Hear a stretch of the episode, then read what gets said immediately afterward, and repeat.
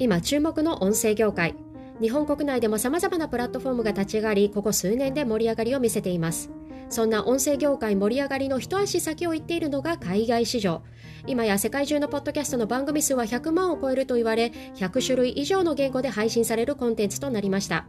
特にアメリカではポッドキャスト制作会社が大手に次々と買収されるなど業界内でも大きな動きを見せ続けているのが海外市場です。